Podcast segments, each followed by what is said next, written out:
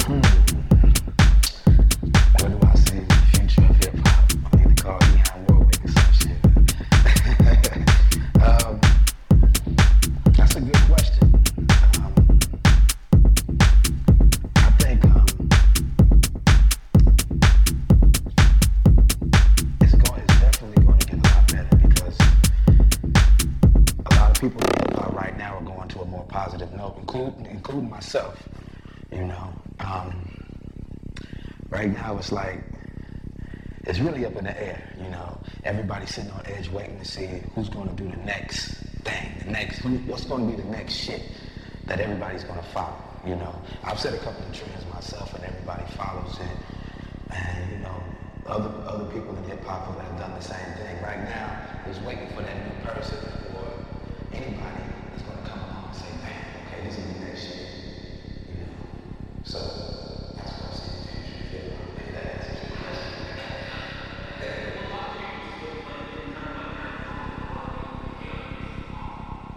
you know, artists can come and go.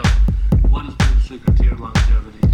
The secret to my longevity, I think, is the fact that I'm a perfectionist.